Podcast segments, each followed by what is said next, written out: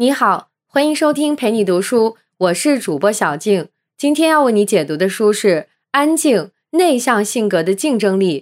下面我们会用大概十五分钟的时间，简单的介绍一下这本书。本书的作者叫苏珊·凯恩，是一名女性作家。她以前是华尔街的一名律师，现在专门从事谈判、沟通技巧之类的顾问工作，专门教别人怎么有效的表达自己。他自己其实就是一个典型的内向性格的人，平时不爱说话，不爱闲聊，也不爱社交。但是他干的这个工作是专门和人打交道的，而且他自己干的特别好。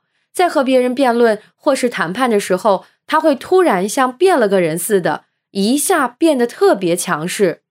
如果你自己是个内向性格，或是你周边有内向性格的朋友，那么这本书可能会让你更加清楚的认识自己，或是更好的和内向性格的人合作。在了解和利用好内向性格的优势后，它会给你的事业和生活带来巨大的帮助。下面我就分三个部分说说这本书的内容。第一部分，我们说说内向性格的人有哪些特征；第二部分，我们说说内向性格的人有哪些优势；第三部分。我们说如何发挥内向性格的优势。先来看第一部分，内向性格的人有哪些特征？在说特征之前，我们先来测一测你自己是不是一个内向性格的人。比如说，我们下面说几个条件，你来判断是不是符合自己的情况。第一个，相比于小组讨论，你是不是更喜欢一对一的交流？第二个，你一个人待着的时候，是不是特别享受？一点都不会感觉到无聊。第三个，你是不是特别讨厌闲聊，喜欢就一个问题进行深入的讨论？第四个，你是不是喜欢那种可以一头扎下去就不会被打断的工作？第五个，你是不是每次出去玩或者是参加完聚会之后都会感觉到筋疲力尽，想赶快找一个地方一个人待一会儿？如果你的肯定答案越多，那就说明你的性格可能就是偏向内的。当然了，这里只是一种倾向，不是说你符合这些条件你就绝对是内向或是外向，不能这么说。性格它有点像橡皮筋儿，天生是有一个长度的。有的人他天生就长五厘米，有的人他天生长十厘米。你说这个橡皮筋儿它是可以拉伸的，而在没有外部刺激的情况下。它又会回到原来的长度。这里我们所说的内向性格，其实就是指在他在不受外部刺激情况下的一种自然状态。内向性格，它在所有的文化里面都好像是被看作一种次等的个人性格。一提到它，就是孤僻、害羞、敏感、严肃、不善交际、不合群等词联想到一块儿。那为什么会有这么一个趋势呢？主要原因有两个。首先是外向性格的人，他在人数上就比内向性格的人多。在这本书里，内向和外向性格的人在人群里的比例是一比四，就是说四个人里面有三个都是外向的，只有一个是内向的。内向的人他属于少数。其次就是我们的文化，它也一直在不遗余力的宣扬外向文化。比如说，我们现在都是在使劲儿的倡导沟通。要热情，要有魅力，要有说服力，要充满活力。那对于内向性格的人来说，长期在这么一个环境下，那可就难受了。具体来说，内向和外向主要有三点不一样。首先，他们对刺激的反应程度是不一样的。内向性格群体，它在生物学上有一个名称，叫做敏感性应激群体。他们天生对外部刺激就更加敏感。比如说，把这个柠檬汁同时滴在内向者和外向者的舌头上，这个实验检测结果就显示，内向的人他分泌的唾液会更多。再比如说，让他们自由调节音量的大小，直到达到一个自己觉得很舒服的程度，那内向者一般就觉得五十五分贝就特别好，特别舒服，而外向者通常要达到七十二分贝，他们才觉得很舒服。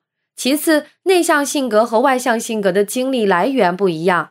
外向的人，他像一个太阳能电池板，必须要有别人在，有人和他互动，在相互的评论中，他们才能吸收到能量，才能刷出存在感。他们要不断的通过社交来充实自己。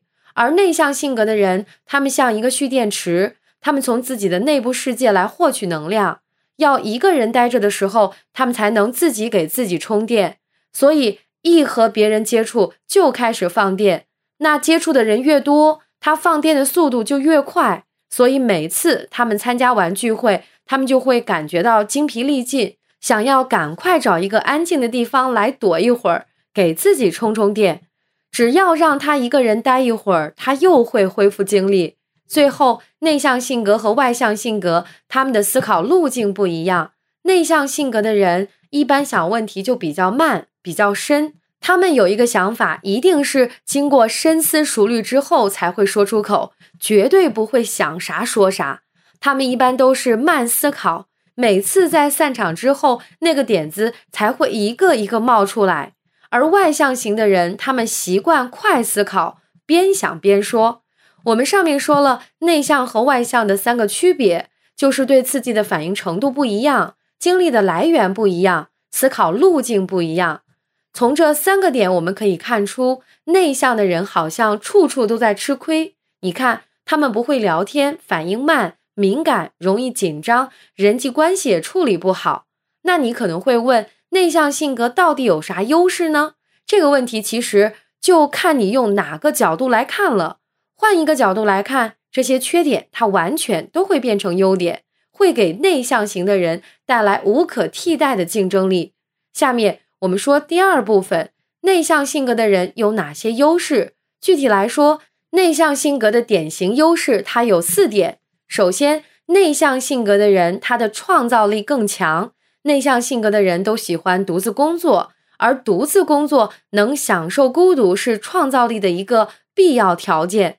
有一个实验来专门测试头脑风暴对创造力到底有没有作用，结果就显示，面对面的头脑风暴法产生的创意点子总比大家单独思考想出来的点子要少，而且质量会更差。其次，内向性格的人他的想象力更丰富。因为他们天生就很敏感，因此就很容易和别人共情，就是产生相同的情绪，站在别人的角度想问题。这个特点让他们有更疯狂的想象力。再次，内向型的人他更善于倾听，这在一对一的交流中会有更强烈的说服效果。在有效的交流过程中，倾听它是比表达更难的，因为每个人都喜欢表达。每个人都想要表达，你看，心理医生是不是也是这样？你去做心理治疗，医生其实就是做一件事，就是不断的问你问题，给你一个安全的环境，让你自己把不高兴的事情通通说出来，然后你就觉得这个医生真懂你。所以，内向型的人虽然不容易认识大量的陌生人，但是。在一对一的交往中，通过倾听却更容易获得信任感，给别人以可靠的感觉，给别人安全感。而外向性格的人，他因为喜欢不断的切换话题，不断的交新朋友，因此他们在获取信任感上就不如内向性格来的有效。最后一点，内向性格他更加容易在一个领域长期的保持关注。想要在一个领域有所成就，长期的关注它是一个必要条件。太频繁的更换兴趣领域，它就比较难出成果。这点上，内向性格就做得特别好。这种慢思考又会给他带来优势，因为他们想问题通常是往深了想，而不是追求广度。这就让他们能够持续性的关注一个话题。这样就会更容易成为一个领域的专家。那这四个特点其实就是让内向性格的人在做出真正有料的事情上占尽了优势。他们就像花豹是一样的，虽然不合群，虽然总是单枪匹马，虽然他们的食物总是被团体作战的猎狗给拉走，但是他们自己就有能力捕到猎物呀。那谁都不用依靠。他们就是一群原创工作者，他们是价值的源头。下面我们说第三部分，内向性格的优势要如何发挥出来？